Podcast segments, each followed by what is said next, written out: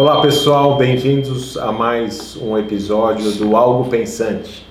Eu, Renato Grau, Charles e Ana vamos refletir a respeito de um assunto aqui, nós em conjunto, falando de liderança na era pós-digital.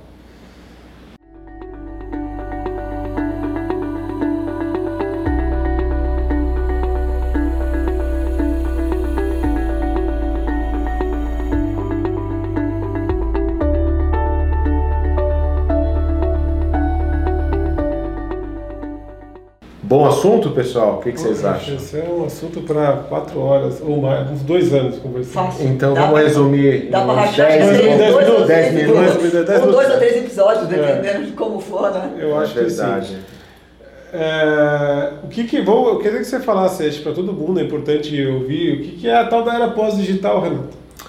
Pois é, a gente veio lá de trás, passou pela era da agricultura, passou pela era da indústria, chegamos na era da informação, que é, que é o que estamos vivendo, a transição para essa era da informação, que, se- que é a era digital, para a era pós-digital, que é o que a gente está, é a era que está começando a sentir os reflexos de tudo que a gente transformou, tem transformado em zeros e uns. Hum.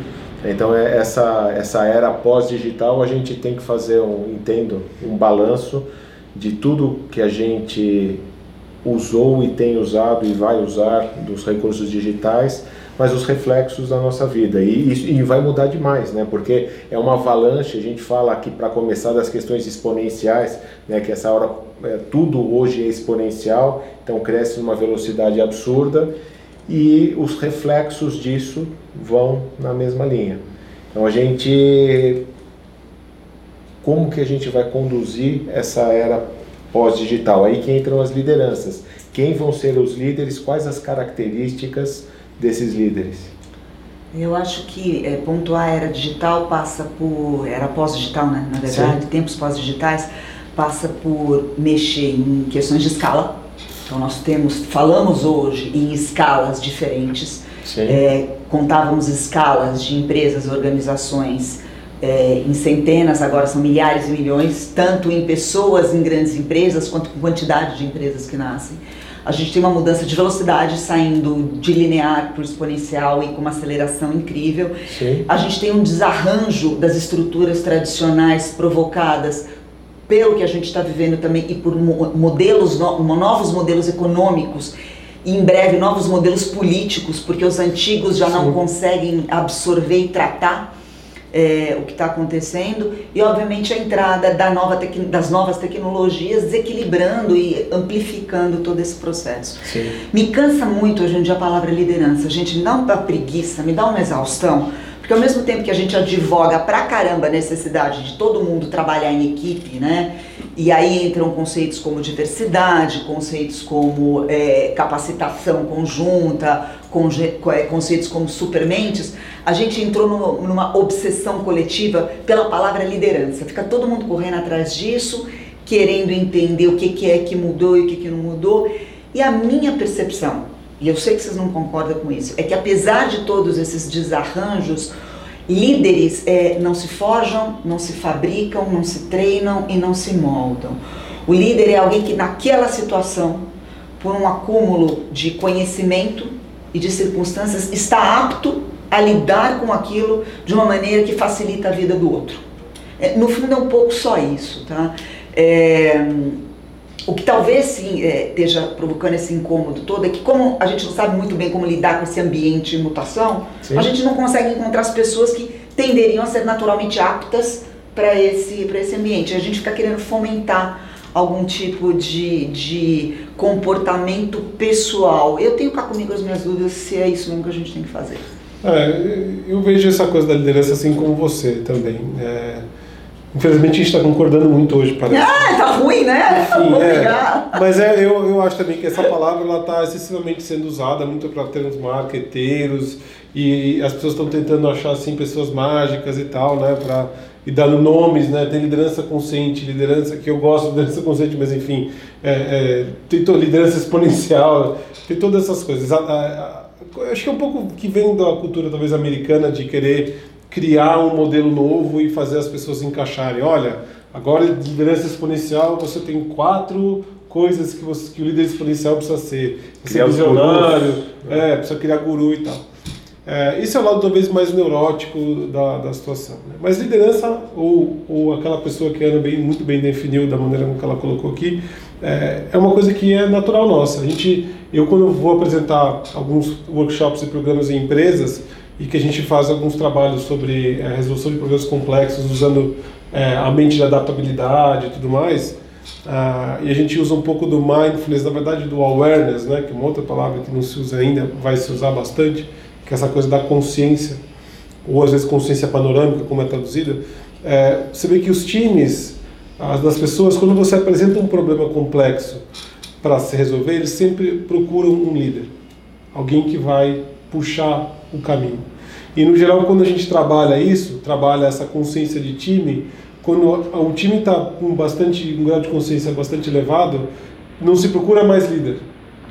Né? Você consegue fazer com que a, o próprio grupo ele resolva o problema em conjunto e muito do jeito que a Ana falou, que é existem papéis, certo? Existem características, existem certas pessoas com mais ou menos conhecimento, mais experiência que outras, e para aquele momento, para aquele tipo de problema que será resolvido, você já identifica quem tem um pouco mais de capacidade para liderar certas partes da resolução. E o grupo inteiro se beneficia disso. Então, são modelos de times com mais consciência. A gente vê muito isso no livro Reinventando Organizações, que eu gosto bastante, Sim. do Frederic Laloux, que pegou um pouco da teoria do Ken Wilber também, né, sobre é, aquela questão dos graus de, de consciência e tudo mais. E ele faz um paralelo com as das organizações atuais com a evolução da sociedade, em termos de consciência. Então você tem organizações hoje que ainda tem lá um líder, como se fosse assim, um chieftain, né, que eles chamam, que é um líder de tribo, mais tribal, em que ele prioriza o, o, na verdade, aquela relação de confiança entre as pessoas próximas, não é meritocracia, e é muito bom, por exemplo, uma organização para épocas de guerra. Né? Então lida com o caos mas não é bom para expandir e crescer. E o que, que acontece com as organizações? Elas vêm é, é, melhorando em níveis de, de, não dizer melhorando, mas mudando o nível de consciência.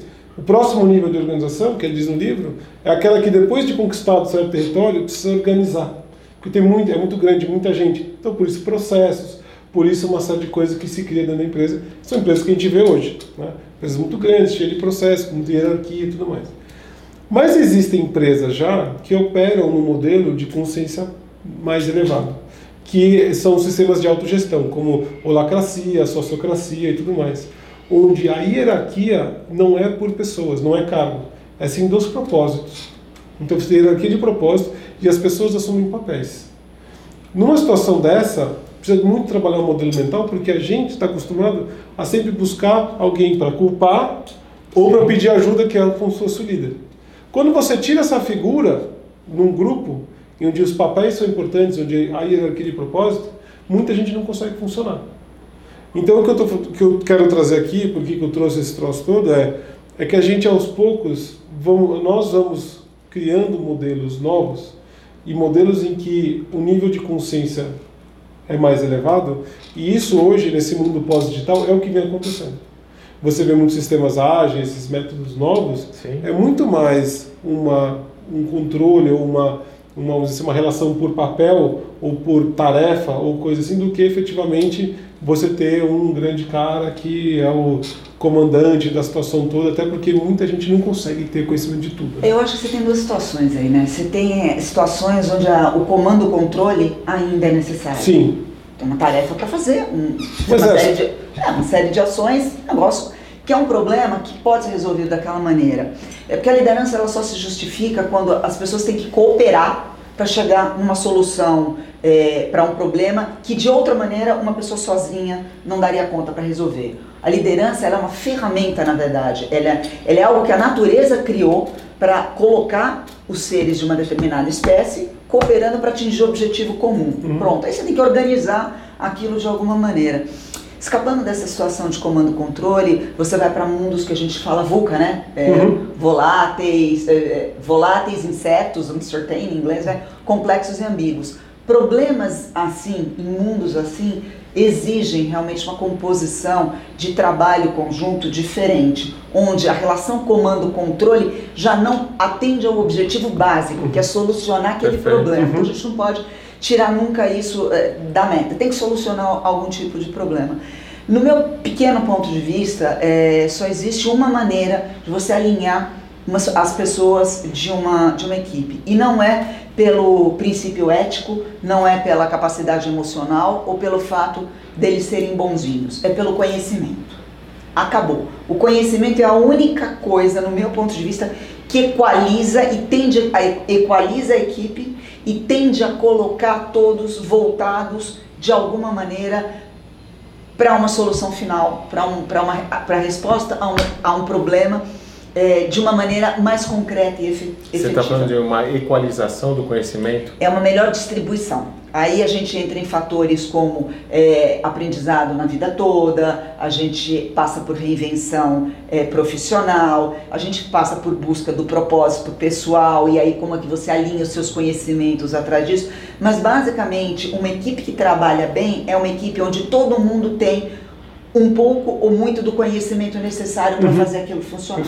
É, se então... não houver isso e se ele não for possível de ser conectado entre as peças, aí o, o, objetivo final da equipe, que é resolver aquela situação complexa, não resolve. Então, a gente começou falando aqui né, da, de liderança nesta era pós-digital. Sim. É, falou da questão das organizações, dos modelos é, de organizações, então tínhamos organizações é, centralizadas, depois elas passaram a ser organizações descentralizadas. Hoje o conceito um pouco do reinventando organizações são organizações distribuídas. Uhum.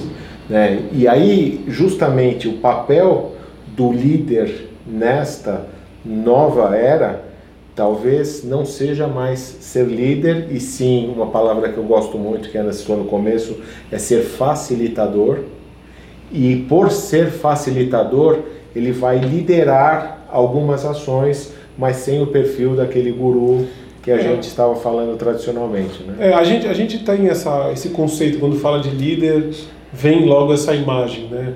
mas eu acredito muito que o líder na área pós-digital, pegando um pouco da, do gancho do líder consciente, a gente estuda nos Estados Unidos, o mindful leader e tudo mais, é a pessoa que está mais para servir, ou seja, ela ajuda a setar a visão então, o que até é bom falar de visão, né? O líder consciente, por exemplo, é alguém que tem visão. Visão é algo que a gente vai crescendo, vai criando ao longo do, da medida que a gente vai crescendo na nossa dizer, cadeia hierárquica das empresas. Né? Quanto Sim. mais alto você está na posição hierárquica, mais visão você tem que ter. Perfeito. Menos você tem que fazer. É mais, então, é uma pessoa de visão que vai ajudar as outras pessoas a se levantarem, a performarem melhor, a serem mais quem elas são. Então, geralmente, o que eu lembro uma frase que eu, que eu vi na minha pós-graduação nos Estados Unidos, que falava assim, que o, o líder, esse líder pós-digital, né, o líder é, servente, o líder que serve, é aquele que define a visão, sai da frente das pessoas, deixa elas trabalharem e no fim diz obrigado. Né? Muito Agradece boa. Muito bom. É, pô, você, você, fechou com chave de ouro aí nessa frase. Eu acho que né? vale, vale uma extensão de episódio disso aí. Bora gravar um outro? Mas antes, nós vamos deixar uma reflexão aqui para os nossos amigos que estão prestigiando. E sobre liderança na era pós-digital, o que você acha que quais são as características que um líder deve ter? Fala com a gente. Obrigado, até o próximo episódio.